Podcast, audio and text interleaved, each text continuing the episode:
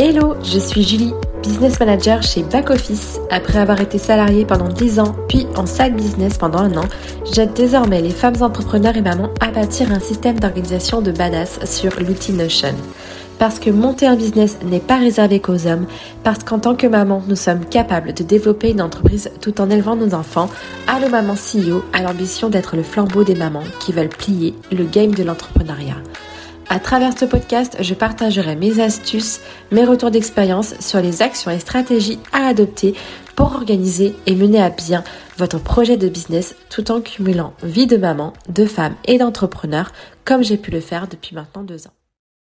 Bonjour et bienvenue dans l'épisode 17 du podcast Allo Maman CEO. Dans cet épisode, je vais te parler d'un sujet qui nous touche toutes, que nous soyons maman entrepreneur ou non, c'est la procrastination active.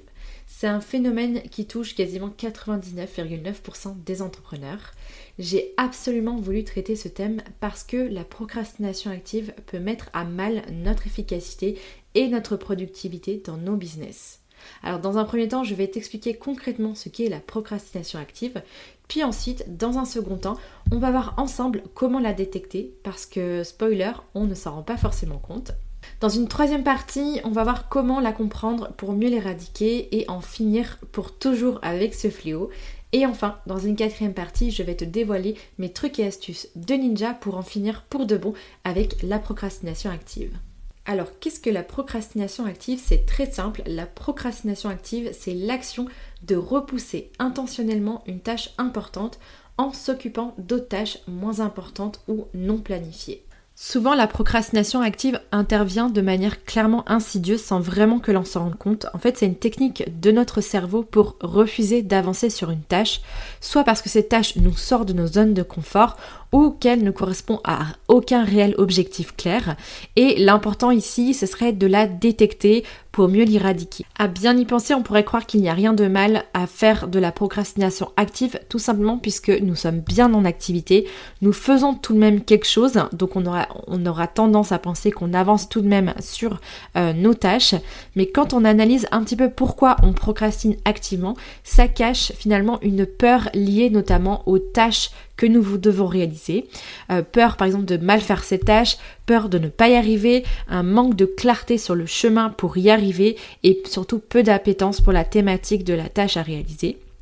Et dans la plupart des cas, la procrastination active intervient quand nous avons une tâche qui demande beaucoup d'efforts, de la concentration et qui demande de sortir de nos zones de confort. Par exemple, lorsqu'il s'agit de lancer un gros projet business qui euh, s'inscrit dans nos objectifs, forcément on l'a inscrit dans nos tâches, dans notre to-do, mais on va subitement avoir envie de faire autre chose. On va avoir envie, par exemple, de nettoyer notre bureau, euh, de ranger notre bureau, de supprimer des fichiers sur notre drive, ou bien de ranger sa boîte mail, et encore pire, de vouloir faire le ménage chez soi quand on bosse chez soi. Et justement, c'est un petit peu la dure loi du travail à la maison quand on est entrepreneur et qu'on travaille à la maison. On est un peu plus sujet à la procrastination active parce que on peut prendre la décision finalement de vider le lave-vaisselle en plein milieu d'un bloc de temps dédié à notre création de contenu ou à notre administratif, tout simplement parce que on, ne voit pas de mal à, faire ça, soi-disant on a le temps et en fait c'est là où on se rend compte que on a perdu la première bataille contre la procrastination active et finalement, on se rend compte que cette tâche, elle n'était vraiment pas prévue dans notre to-do. Vider le lave-vaisselle, on l'avait pas inscrit dans notre to-do. Et pourtant, on préfère la faire parce que soi-disant, on a le temps. En fait, c'est que notre cerveau euh, nous empêche de faire cette tâche parce qu'il y a un inconfort quelque part. Étonnamment, euh, ça devient une urgence de faire cette autre tâche qui n'était pas prévue parce que ça nous semble très important. Et pour euh, donner un petit exemple, une petite anecdote, il n'y a pas si longtemps, une maman entrepreneur me disait qu'elle n'avait jamais eu une maison aussi bien rangée que lorsqu'elle doit faire une tâche qui ne lui donne pas envie. Elle me disait j'ai subitement envie de sortir de mon bureau et de laver les toilettes. En d'autres circonstances, elle déteste nettoyer les toilettes, mais lorsqu'elle sent qu'elle a peur de passer à l'action parce qu'elle sent un inconfort, euh, parce qu'elle sait pas par où commencer, elle commence à procrastiner activement et elle se met à nettoyer ses toilettes. Elle préfère encore ranger ou nettoyer plutôt que de faire Et je suis sûre que toi qui m'écoutes, euh, tu t'es déjà dit à un moment donné, je préfère laver le lave-vaisselle, c'est plus important que euh, les tâches que j'ai à faire, sans vraiment t'en rendre compte finalement. Et c'est un peu le problème des mamans entrepreneurs qui bossent à la maison. On a euh, toujours ce problème d'avoir envie de faire le ménage alors qu'on a une to-do qui est assez chargée. Du coup, mon conseil c'est de pouvoir comprendre cette procrastination active pour mieux l'éradiquer quand on analyse un petit peu euh, ce changement qui est fait euh, dans notre cerveau, c'est qu'en fait il va opérer une pirouette face à une tâche compliquée, face à quelque chose qui nous semble insurmontable, face à cette non-volonté de passer à l'action. Et en fait il va nous dévier de cette action initiale vers une autre action appartient à notre zone de confort. Par exemple nettoyer les toilettes, euh, même si on a un projet à lancer avant une date précise. Alors ça demande finalement énormément de discipline et d'énergie pour résister à cette procrastination active. Et on l'a tous vécu, avoir envie de faire autre chose que ce qui est indiqué sur notre to-do. Je pense que ça arrive à 99,9% euh, d'entre nous. Et justement, dans cette dernière partie, je vais te donner des trucs et astuces de ninja pour contrer ton cerveau, euh, pour l'empêcher de procrastiner activement. Moi, personnellement, quand je dois faire une, une tâche de concentration, même moi, ça m'arrive très souvent de préférer ranger mon salon plein de jouets par terre plutôt que de réaliser cette tâche. Le point positif, c'est que justement, il y a des astuces pour éviter cette procrastination active. L'idée finalement derrière ces astuces, c'est d'arriver à contrer notre cerveau qui fuit cette fameuse tâche importante qui demande beaucoup d'efforts. Alors, c'est tout simplement euh, d'éduquer notre cerveau à ne pas switcher lors d'un nécessaire passage à l'action. C'est de mettre en place une discipline suffisamment tenable et à notre portée pour s'empêcher de faire autre chose. Donc la toute première astuce va se trouver sur euh, ma base de données Notion, euh, ma base de données tout doux, dans lequel je relie systématiquement via une fonction relation la tâche à un projet business et à un objectif. Donc j'utilise la fonction relation pour relier la tâche à ma base de données projet business et ma base de données objectif. Je sais donc avant de commencer la tâche, pourquoi je fais cette tâche et surtout dans quel cadre elle s'inscrit.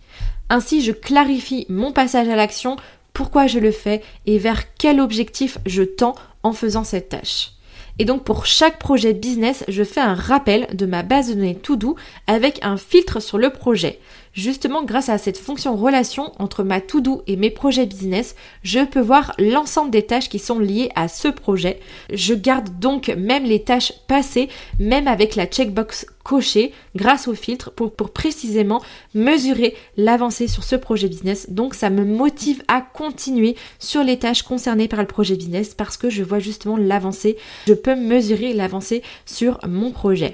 Ma deuxième astuce, c'est de mettre en place des process clairs et établis pour chaque tâche récurrente directement dans la page de la tâche. Notion vous permet de rentrer des informations directement dans la tâche et comme je sais exactement quelles sont les micro-tâches qui composent ma tâche principale grâce au process, je n'ai quasiment plus qu'à suivre sans réfléchir mais également je sais exactement euh, le process pour chaque projet business, puisque quand je crée un projet business qui répond à un objectif, je vais créer un process de tâches concernées par ce projet. Et grâce au rappel de ma to-do, je vais pouvoir insérer les tâches directement sur ma base de données avant même que le projet business commence. Et donc quand je vais me référer à ma to-do euh, hebdomadaire, je vais avoir ces tâches qui s'affichent et je vais bien sûr avoir cette relation avec mes projets business et mes objectifs. Ma troisième et dernière astuce, c'est de limiter les tentations dans mon environnement externe, donc dans ma maison et sur mon ordinateur. Finalement, cette troisième astuce, il y en a deux. La toute première astuce dans ce cas, c'est de faire le ménage le week-end pour que tout soit nickel pour la semaine, de sorte à ce que je n'ai pas de tentation à vouloir faire le ménage dans la semaine puisque c'est déjà fait depuis le week-end. Et je fais également un mini rangement de mon salon le matin avant de commencer. Je pose mon fils à la crèche et quand je rentre, avant de me mettre à bosser, donc entre 9h15 et 9h30, je fais un rapide tour de mon salon et de ma chambre et je fais quelques rangements pour m'éviter d'avoir cette tentation de vouloir ranger alors que je suis en train de faire une tâche importante. Je reste focus. Et enfin, euh, trois petites, troisième petite astuce dans cette grosse astuce, troisième grosse astuce, c'est de mettre en place un outil comme Pomodoro. Cet outil, la méthode Pomodoro, vous la connaissez certainement, euh, ça, ça, ça permet en fait de rester focus 25 minutes sur une tâche et d'enclencher ensuite 15 minutes de pause. Et en fait, quand j'actionne cet outil Pomodoro, ça me permet de rester focus et surtout ça me bloque l'accès à tous mes sites en dehors de Notion et euh, ben, de l'outil dont j'ai besoin. Si c'est Freebie, ça sera Freebie. En tout cas, j'ai paramétré ça avec l'outil Pomodoro. Vous pouvez le télécharger, vous avez une version gratuite. Ça permet de complètement figer les, euh, onglets et vous restez focus. Évidemment, il y a d'autres applications. Je sais que sur, euh, smartphone, il y a l'application Forest qui permet aussi de bloquer euh, l'accès aux applications qui ne vous sont pas utiles dans le développement, dans le passage à l'action sur votre tâche. Vous en avez certainement d'autres. En tout cas, moi, je connaissais de là. Je vous invite à les essayer. De manière globale, je vous invite à mettre en place les astuces que je vous propose pour éviter cette procrastination active qui parfois est un petit peu insidieuse et pour laquelle on, ne se rend pas compte. Mais clairement, quand vous vous levez pour aller ranger un truc sur votre table de chevet alors que vous êtes en train de travailler, pour moi, ça, c'est de la procrastination active et il faut s'en débarrasser puisque encore une fois la procrastination active tue votre business à petit feu puisque ça vous empêche d'être productif, ça vous empêche d'être efficace sur votre to-do et en tant que maman entrepreneur, je sais très bien qu'on a un temps limité sur notre business donc l'important c'est de pouvoir passer à l'action sans être diverti, sans être empêché constamment par ce cerveau qui nous fait faire des pirouettes. Voilà pour cet épisode. N'hésitez pas à euh, noter et à mettre un avis sur Apple Podcast ou Spotify pour donner de la force à ce podcast. En tout cas, je compte sur votre soutien. À très bientôt, on se retrouve dans un prochain épisode. Ça y est les amis, c'est la fin de l'épisode. J'espère qu'il vous a plu. Si c'est le cas, n'hésitez pas à mettre 5 étoiles sur Apple Podcast ou sur Spotify. Vous retrouverez en description de l'épisode tous les liens abordés, que ce soit des ressources à télécharger ou des comptes Instagram à visiter pour avoir le max d'informations et de valeur pour faire avancer votre business. En attendant, je vous dis à très vite dans un prochain épisode.